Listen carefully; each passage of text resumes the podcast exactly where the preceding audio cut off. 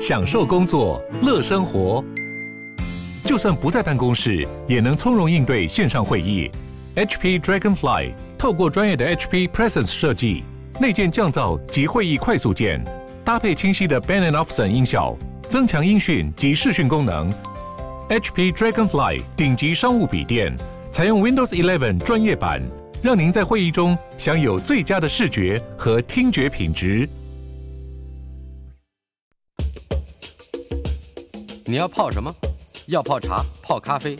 可不要泡沫经济；要泡泡糖、泡泡澡，可不要梦想成泡影；要泡菜、泡饭、泡妞、泡书本，就不要政治人物跟咱们穷泡蘑菇。不管泡什么，张大春和你一起泡新闻。台北 FM 九八点一 News 九八九八新闻台，孙维新谈天，国立台湾大学物理系哎及天文物理所的教授来到我们的现场，我们共同欢度，哎，大春兄刚刚好，过我节们各位听众朋友大家好。是吧？哎，很好，光复了，光复了。光复了哈，哎，好咱走光复南路过来的。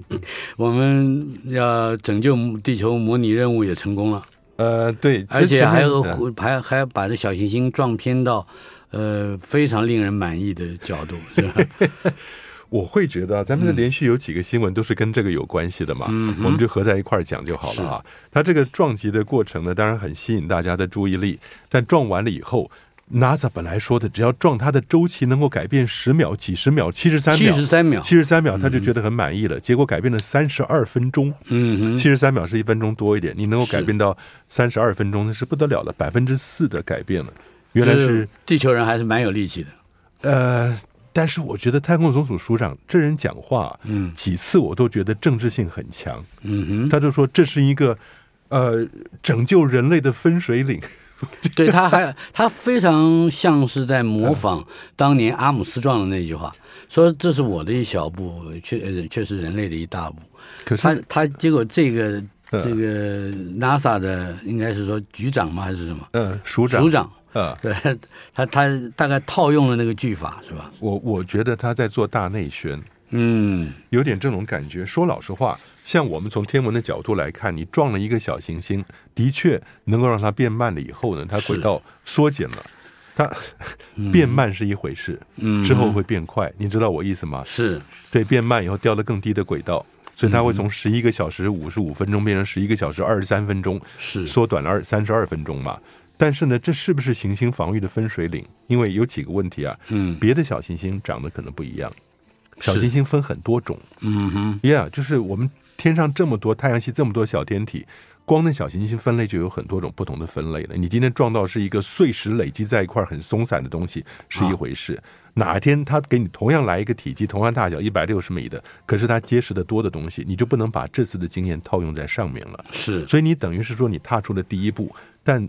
不能说是人类防御，好像大家现在可以安稳的。行星防御分水岭的一刻，对也是人类分水岭的一刻。对 这个他这个就真的是阿姆斯壮的那一套那对套对修辞对学。不过，哎，大真兄啊，嗯说老实话，美国人所谓的大内宣，其实就是对全世界的大外宣嘛。是，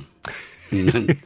所以还他还想要具有一点历史性的意义哈。嗯嗯呃，这但是这个 DART 撞击，嗯、毕竟还是说取得了最大的成功啊。对。不过我觉得大真兄，我们跟大家讲点科学的东西吧。嗯，你怎么知道它的周期？新的周期是几分几秒？对，这上面有个很重要的图，但这是个学术图，嗯哼，它测量它的亮度的变化。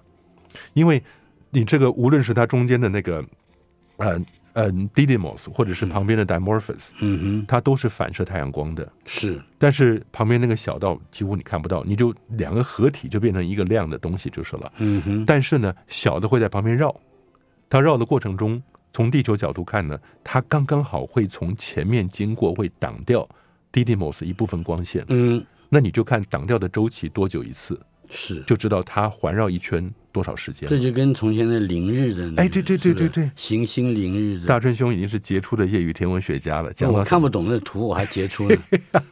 它是正常的图，它的那个亮度是那样子嘛。嗯那等到它小的从前面经过的时候，它会往底下掉一点点，嗯它从百分之百掉到百分之九十九、九十八，所以它只是少了百。这我也只能随你们天文学家说了，我真看不懂。啊 啊你看那个点，对不对？对，它它那个点就是因为它来来回回看起来散的很厉害啊，嗯主要是因为它的观测是有误差的。但实际上呢，它就是往下掉一点以后再上来，掉到百分之九十八左右，百分之二是非常清楚的。天文学家已经可以准确到千分之一到千分之五了。是，所以它如果有百分之二，现在是百分之四时间的变化，嗯那更精彩了。所以我觉得这个这个实验这个飞镖任务的确是获得一个巨大的成功，然后有嗯很多新的科学结果。但你要说这是拯救人类防御的分水岭，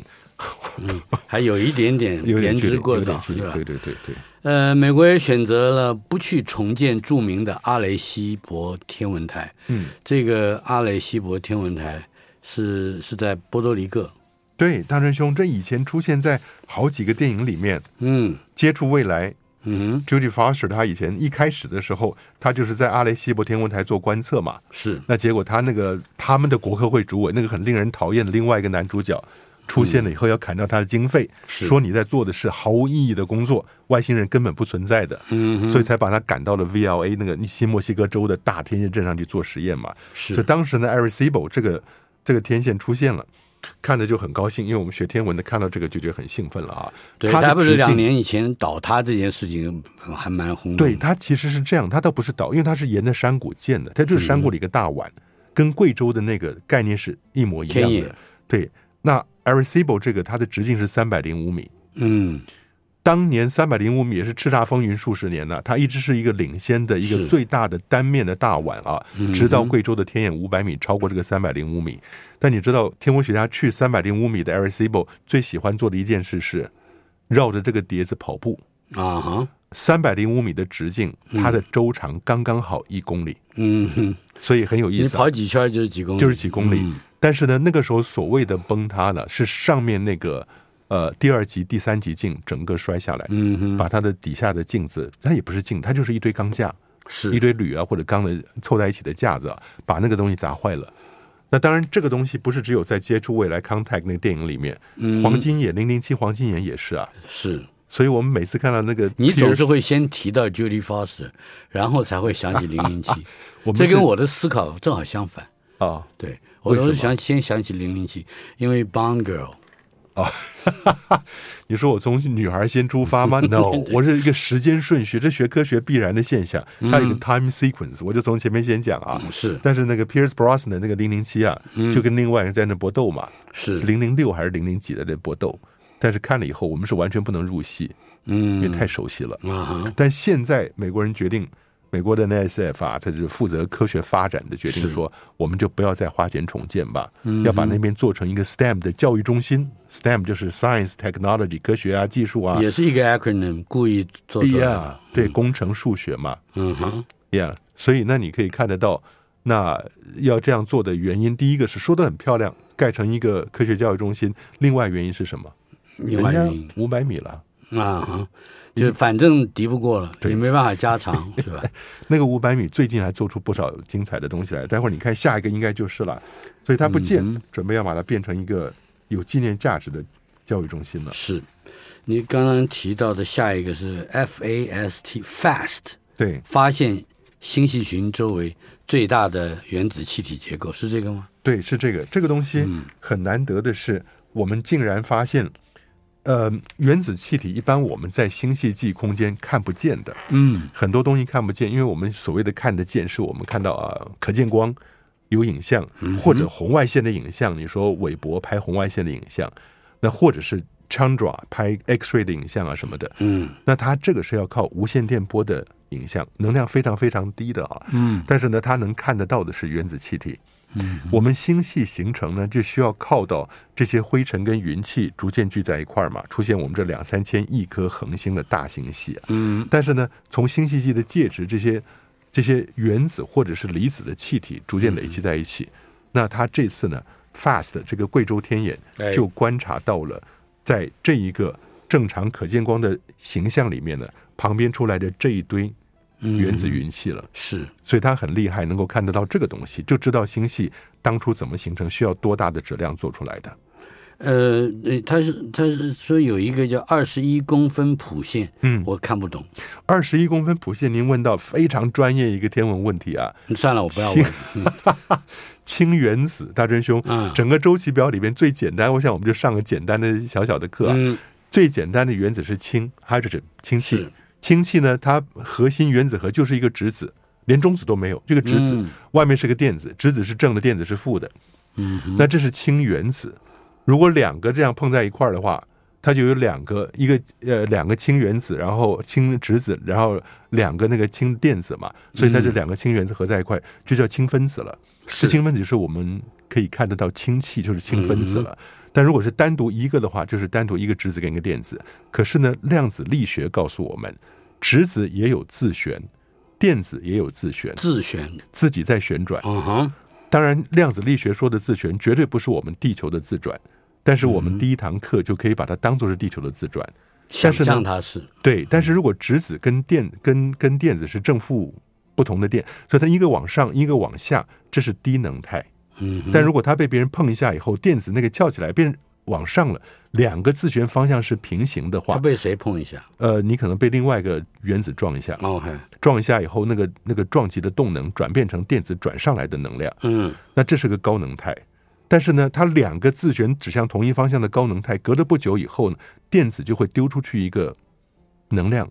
又转回去了。嗯因为宇宙任何任何反应都倾向于低能，它习惯回到低能状态，比较稳妥可靠。但是呢，电子跟质子从正向的高能到逆向互相逆向的低能丢出去的这个光子，就是二十一公分的无线电波的光子。嗯，所以你只要在远远的地方波看到长二十一公分，波长二十一公分，这不是我们可见光了，嗯非常长的二十一公分，就是我们手上二十一公分这么长的无线电波的波长的光子，也把它当做个光子吧。嗯哼，那你如果在远方，你地面搞个大天线，然后接收频率调到二十一公分，你嗯全天搜寻，嗯，就会发现天上的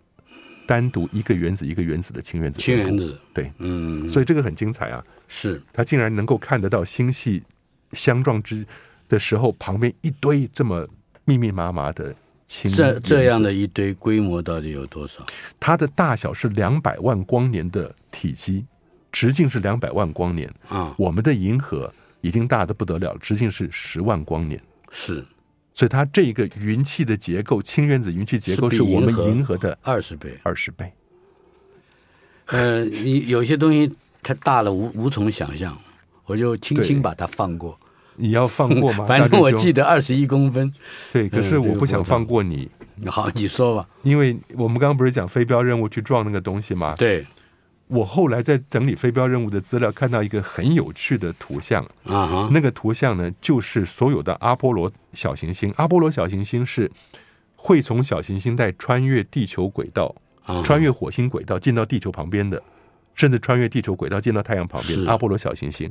你看到那个图，你会发现几万个圆圈，大大小小椭圆什么绕来绕去，地球就在这个密密麻麻的网里面慢慢运行。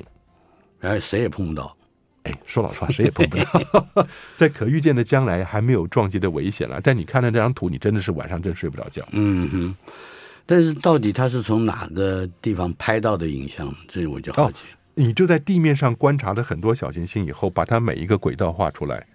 因为你要发现一个小行星，是，至少经过四次到五次的轨道确认。嗯轨道确认以后，就进入了国际小行星命名中心了，小行星的中心了。嗯那在里面呢，每一个资料都定出来它的方向是什么，是，所以你其实跑电脑，它未来去哪里一清二楚。嗯哼，所以你整个的轨道做出来以后，大家的轨道画出来，就有点像小时候我们不是有一种东西，你把笔尖套在里面画来画去，转转转转转转转出一转个出一个花一样的一个花一样的轨道图嘛，嗯你就可以想象，当你把几万个小行星画在那个轨道图里边，然后把地球摆进去，中间一个单纯的圆形在那边绕那种感觉了。嗯哼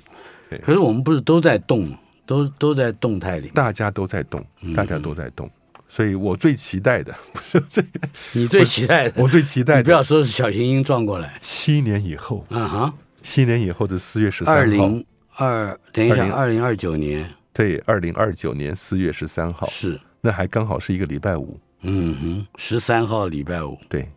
那天我们下一个题目是什么 呢？ 那天怎么样？我还是蛮好奇。那天那个 Apophis，Apophis，我把它翻成暂时翻成冥神星，啊哈， 就是冥王星的冥了。是冥神星，因为它是也是好像是埃及神话里面的一个一个冥神啊。Apophis 会以三万八千公里的距离是，从地球旁边擦身而过，那是非常非常近的，大因飞为兄，你都十分之一的地球月球距对，离 哎，我觉得你真的已经到达天文学家的水准嘞。讲到地球跟月球，你的三十八万五千公里一清这 二小楚。学会了 嘛，真的，小学的时候记住了就不会忘了。对，Apophis 七年之后会以三万八千公里的距离擦身而过，嗯哼，贴着地球，不是贴着月亮哦。是所以那个时候晚上，大家一定要把望远镜全部都装起来，以后好好的看的这个我以为你会说那那到了那一天，Don't look up。对对对，有来道理，有道理。嗯 SLS 火箭再度待命，这个是啊执行那个阿提米斯运那个任务的。对，您记得吗？上一回八月二十九号直嗯播十一个小时，有最后倒数四十分钟嗯把它 scrub scrub 就是取消了，是，然后改到九月三号，嗯哼，然后又说天气不好，对，又取消了。那现在上次为了躲避这个飓风，天气不好，送回的 VAB，VAB 就是它一个呃组合的 building，嗯哼，就是要组合这个太空船的 building，就整个拉回去了。那现在呢？十一月十四号，新的日期定出来了。哎，对对，三个礼拜以后，嗯哼，那凌晨零时七分，那是美东时间，现在已经到十月十一月了，所以差十三个小时了，嗯哼，那就是我们这边的下午一点钟零七分。所嗯是以各位，你就记下来，十一月十四号下午一点零七分，嗯看一下这一个阿提米斯一号是不是真的能够走上往月球的轨道去。我相信我们的很多听友啊，嗯，包括这个，呃，即使是很熟悉天文学领域的人啊，嗯，也不见得还记得这个阿提米斯任务的诸多细节，其中尤其是那猎户座的飞船，叫做叫做猎户座的飞船呃，Orion，Orion， Orion。对，我们我们再跟我们做一点简介好吗？好，这个这整个系列上面那个太空船，太空人坐的地方是 Orion 猎户座是太空船，里面可以坐不止三个人，以前阿波罗很小三个人，嗯这次可以坐四个人甚至更多啊。那底下这个大火箭叫 SLS 是， Space Launch System，嗯哼，而这 SLS 呢，波音搞了十年，这个非常官僚的民间机构，嗯，年华老大，他是二战以前、一战以后成立的嘛，是，那年纪大了以后，官僚的情况很严重，所以 SLS 搞了十年，到现在为止，前一阵子不是有时候发射又进不到轨道，有时候又、嗯呃氢气泄漏又不能发射嘛。是，相比于这一个马斯克的那个星舰 Starship，它能够在承载的质量差不多，嗯，两三年就走到了试飞的阶段。是，所以这是为什么我们一直很担心 NASA 会想办法打压 SpaceX，叫它先星舰不要发射啊，否则你能发射时间这么短，价钱又低，然后能在同样的质量，那我 SLS 就就直接送博物馆了。那所以现在我们要反而要替马斯克加油了。可是他现在这两天好像在台湾又不太红了，是不是？他提出一些很奇怪的政治解决方案， 对对对，但是这个东西我们常常讲，不是有 Crew Four、Crew Five 吗？对，那是马斯克的猎鹰九号的火箭，嗯，把 Crew 天龙号是，那个一个一个有叫 Crew Dragon，没有人的话就是 Dragon。嗯，就是蛟龙号，有人进去的话就是 Crew Dragon 送到国际太空站去嘛。是马斯克常这样做，他那个太空船叫 Dragon，但是波音这个太空船叫 Orion，嗯，但是波音这个就等等看十一月十四号是不是能够第一个处女航成功。啊哈。另外，NASA 还提供了两个备用发射窗口，你要不要听听？ Yeah，十一月十四号不行的话，还嗯有十一月十六号、呃凌晨一时四零四分。对如果十一月十六号也不行的话，还有十一月十九号。你这样讲吧我我这样讲就觉得好像他有已经你做在好了万全唱的衰他没有啊？你说他那个自己唱的。那个太空总署署长他办公室里挂一个来日方长，是 不是？ 不过来，Yeah，、嗯呃，我觉得很有趣的是，他这个呃 SLS 送出去这个啊，哎，它不在人的，到月球旁边绕一绕以后，二十五天之后呢，十二月九号会直接调回到太平洋里面、嗯嗯哼，回收，呃，十一月二十九号掉下来，十二月九号。十二月十九二九号调回来，那如果嗯这个整个连调回来都顺利的话，那太空人在里面就安全了。稍后片刻，马上回来进行第二段节目。孙维新谈天，国立台湾大学物理学系及天文物理学的研究所的教授孙维新先生在我们的现场。维新兄啊，哎，这我们接下来这个话 题，日本小型火箭升空出问题了。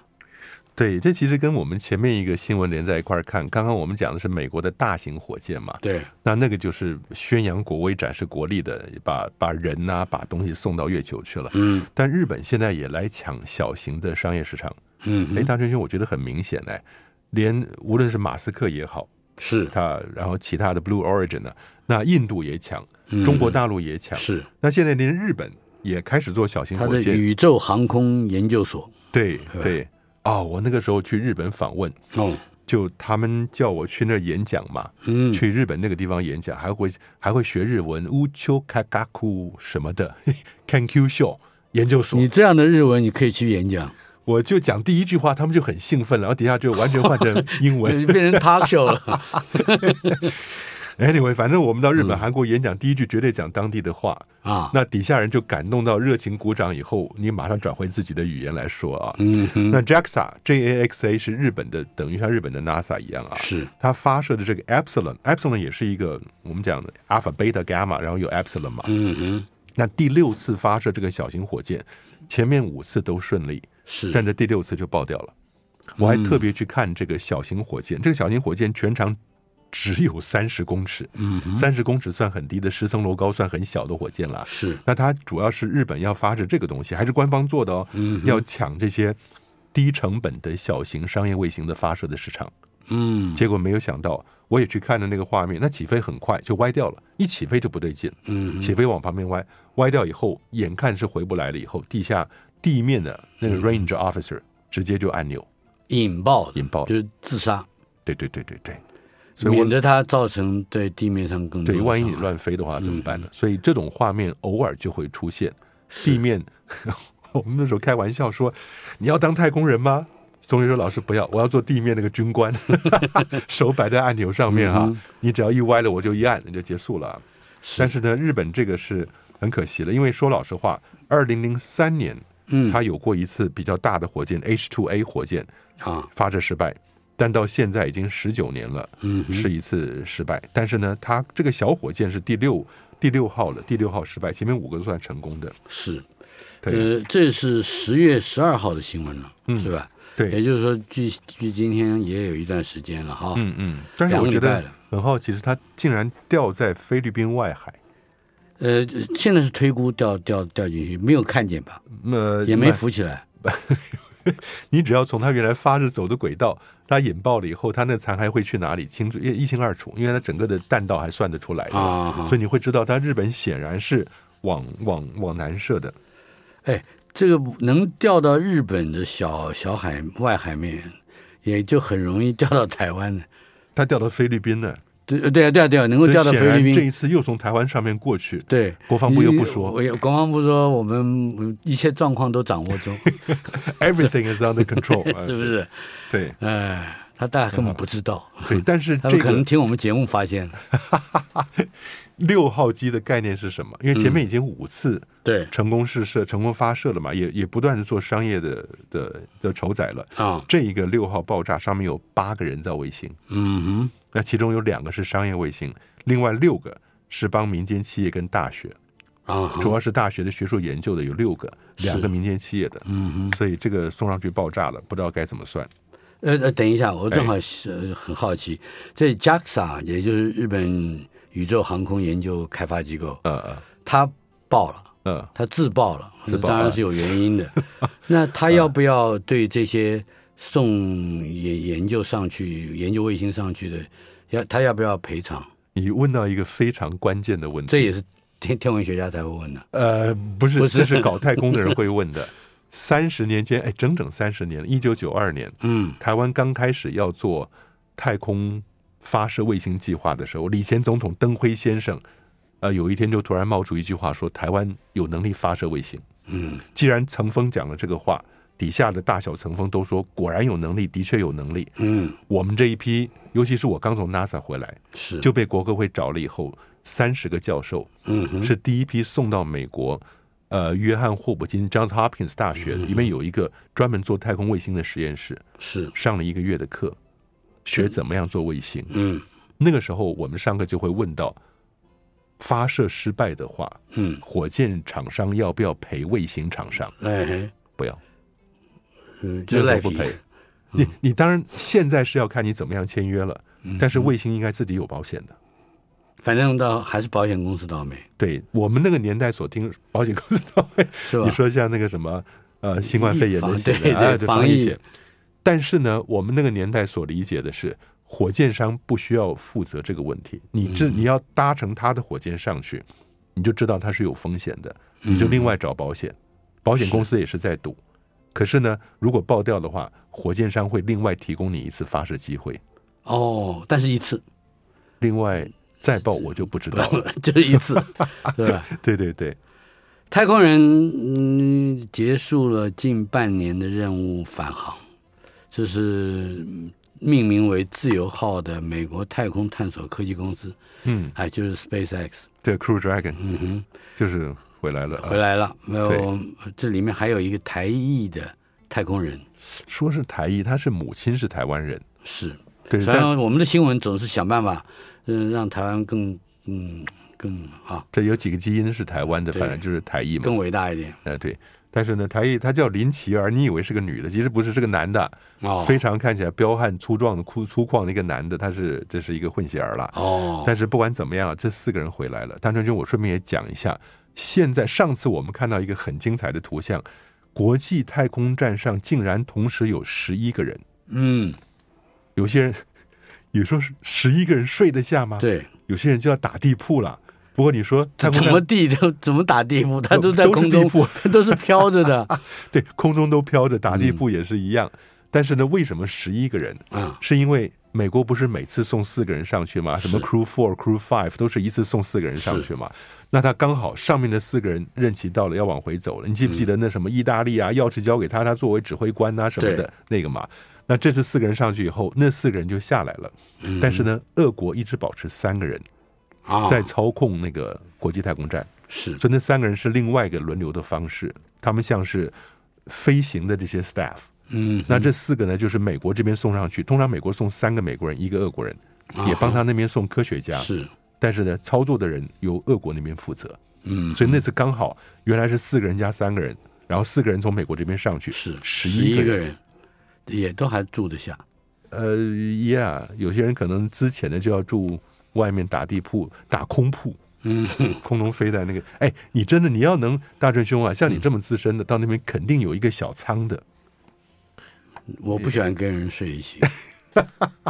没有你单独一个仓，啊。那个仓呢，把板子掀开以后，人躺进去，听起来像在瑞士安乐死的，哎，，有有那感觉 是不是 有啊？你还有点你 privacy，对你有点私人的环境的感觉，一个仓啊，嗯那有一些你说人十一个人的话，有些这个玩就真的要睡外面了，嗯，对对，绑个绳子睡外头是吧？呃，不绑绳子的话，你睡到半夜就飘餐厅去了， 来 T 字形太空站达阵，嗯。呃，这是一定一讲到 T 字形就知道是中国大陆的，中国大陆，对对对嗯对对，他现在这一个按照他们持续的那个 schedule，他们嗯的顺时间顺序啊，十月底呢就会把梦天射上去了。是上次我们不是说问天跟天河核心舱脱开了以后，嗯转了九十度，接成一个 L 型的形状吗？嗯那现在的 L 型的另外一头，那十月底梦天上去以后，从那边接过来就以变成一后个，T 字就形，产生一个 T 字形了。嗯那同时呢，那个天舟五号也会上去了。嗯哼。那天舟是送送货的是吧？嗯天舟送货的，天舟送货的。我现在神舟慢慢嗯可以搞清楚一点了。哦对对对对对，天舟送货，神舟送人，嗯所以到时候上去以后，前面你两个让开的一左一右变 T 字形嘛哼，，是，啊那天河核心舱的正前方跟后面，一个是天舟，一个是神舟，嗯哼所以这也蛮蛮有趣的一个规划的是。呀。呃，今年年底就会实现六个太空人同时在这个刚才讲的天宫的太空站对来工提去工作了。对对，年底之前呢，天舟五号跟神舟十五号，哎嗯大学生，我觉得日子过得好快哦。那记不记得嗯，我们讲神舟十三号里面有一个女太空人叫王亚平的，对，上去以后，在在这个大陆的这个天舟核心舱的太空站里面对大陆孩子们上课嘛，哎，那就是单堂课人数最多听讲的，真是然 后多少亿元？啊？对啊，然后到后来，有很多人也看直播的啊，嗯到哼，后来呢，神舟十四号上去也有个女太空人刘洋，是，那现在马上半年，半年好快过了，嗯，时间真的是如太空梭哈、日月如梭。但是呢，现在天舟五号跟神舟十五号又要上去换班了，哎呀，时间过得真快。嗯。呃，习近平都要干第十五年了，是吧？不过大真兄啊，以前我们小时候，我不知道你有没有听过这个大人讲，嗯就是小孩的时候呢是日短年长，嗯大人呢到了成年人的话是日短年短，嗯哼，到老年人的话是日长年短，日常年的有这样嗯说法，你也听过吗？呃有，对呀、但是哎我呦到现在就是日常年短了。那也是 我们到现在什么 都短，中国航天科技集团今年年底实现六个，他们叫航天员或宇航员，嗯同时在太空站工作，对嗯还还特别这个新闻里面还提到了二十大闭幕如何如何的，啊对，不过我觉得不不谈那个，但是我觉得无论大家喜不喜欢中国大陆啊，嗯但是它的科技发展，尤其是太空科技发展，我们需要知道，是你不可能因为是俄乌战争，然后你喜欢乌克兰不喜欢俄国以后，那俄国这个发射升空上国际太空站的都不算了，都不理了，嗯那美国人就飘着上去了，是坐在弹弹簧床上，就我觉得这些都要去去理解，你是知道，无论是你喜欢的人，你不喜欢的人，你都要知道他们的科技发展到什么程度。我们本来还有一个新闻，我们报报个头好了。印度嗯再送三十六枚宽频卫星，呃宽频卫星啊，对，到近地的轨道，总重量高达六吨。这个稍后片刻进一段广告，马上回来。台北 FM 九八点一 News 九八九八新闻台进行的单元《孙维新谈天》，国立台湾大学物理学系的教授孙维新先生在我们的现场，维新兄啊，哎，大真刚才兄，啊提到了日本，嗯呃，发展太空，嗯，印度呃也也在发展，嗯，对不对呀、对？对，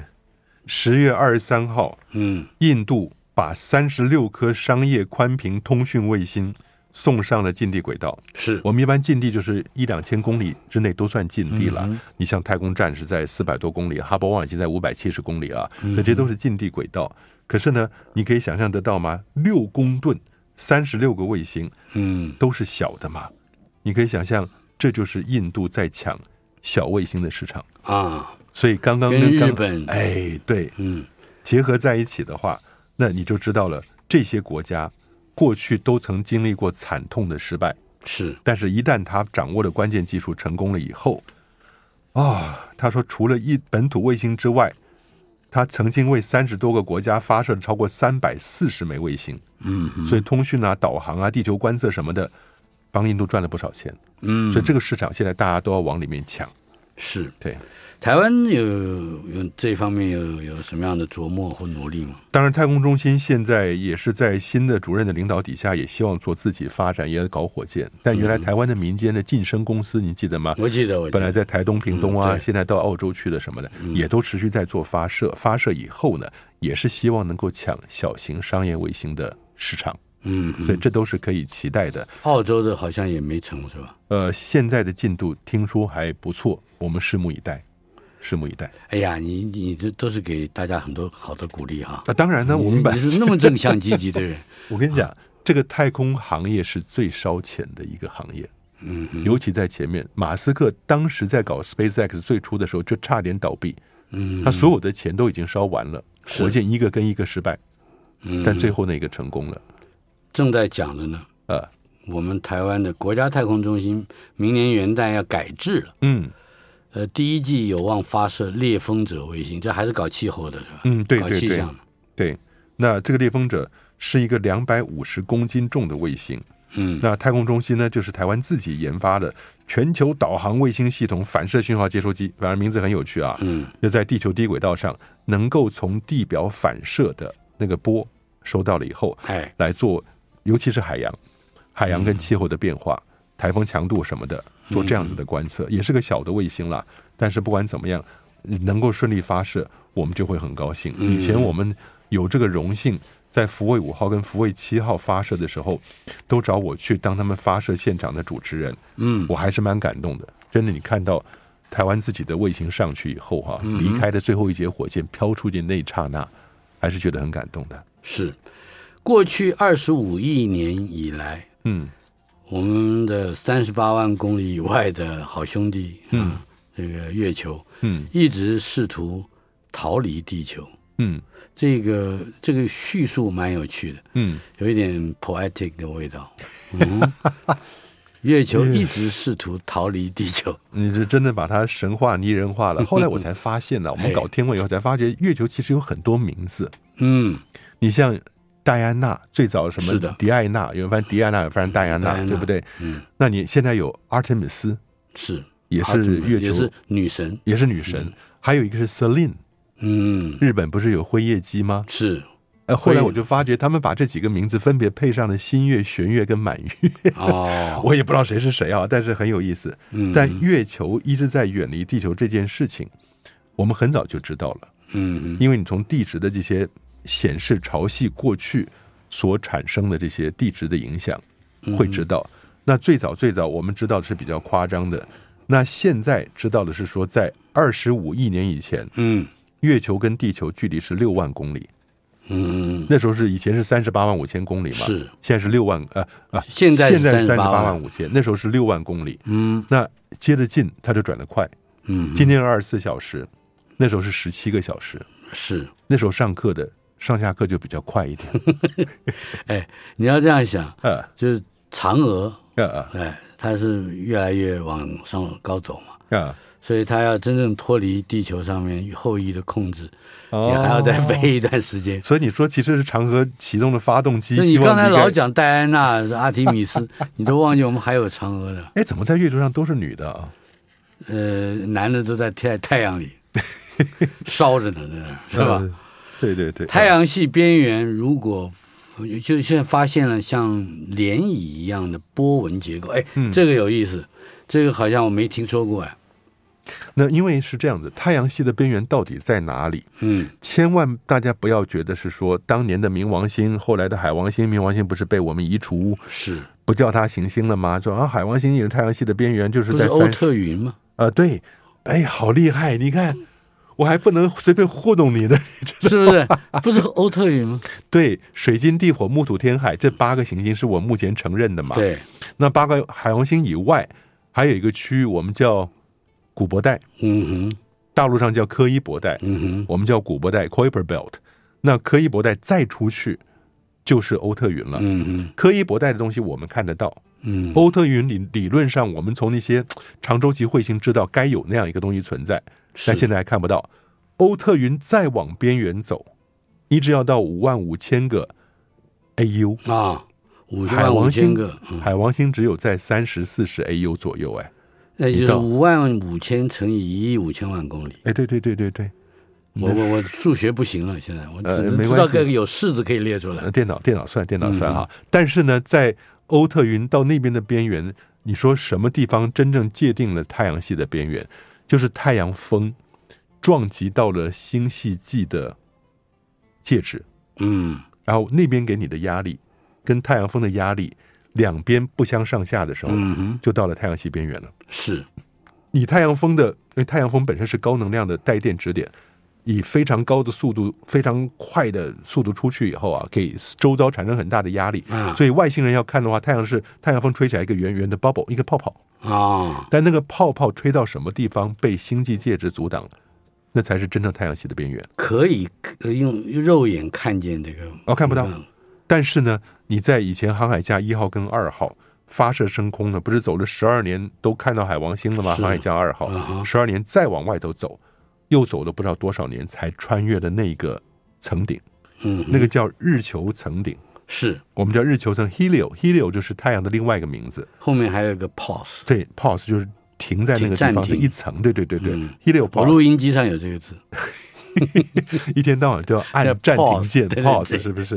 啊，helio pause，对日球层顶，对，然后把整个地方呢就叫做我们的 heliosphere 嗯，太阳圈。是这是我们刚刚讲太阳这个大的 bubble，就是嗯我们整个太阳系的真正的边缘。所以现在，呃，研究这个东西发现了我们有一个巨大的气泡，然后还有一些波纹状的结构。那细节我们就不多说了。这个波纹状的结构，我还是想问一下，嗯，是眼睛还是看不到？看不到呃那那它其实是这样的，就是你航海家二号，譬如说它上面携带的仪器，啊，它譬如测量电子密度啊，或者什么东西粒子的速度，一路往外头走，一路测量，他就发觉有起有伏，有起有伏，所以产生这样波浪波浪的那种感觉，是你会觉得有波纹状的结果。嗯哼，所以它有有强有弱，有强有，就像我们，譬如说我们声波吧，声波是个疏密波，我们讲话的声音出去，嗯是推动空气密疏密疏这样出去，啊你才听得到秘声音。秘书在接电话，强弱强弱强，是吧？很好，很啊好，谢谢你纠正我的中 文，很好啊，对。来，我们还有巨星系统强烈作用，这也个是嗯很很难得的啊！有一分半钟的时间。两颗巨大恒星彼此环绕，嗯那其中一颗星呢是非常亮的 O 型星。嗯 O 是怎么样？我们讲星星从亮到暗的，就从大到小。O B，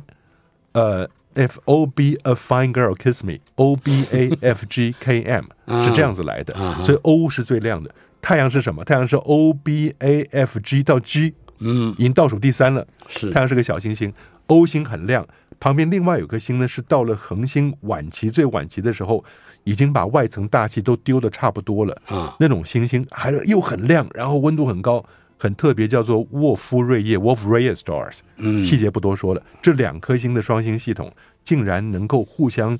彼此影响绕，在旁边产生了一圈一圈的年轮，嗯能够韦伯望远镜拍摄到这个年轮状的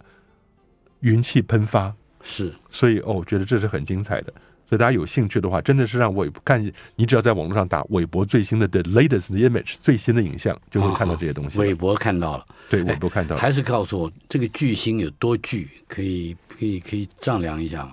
你说 O 型星的大小嘛、啊哈，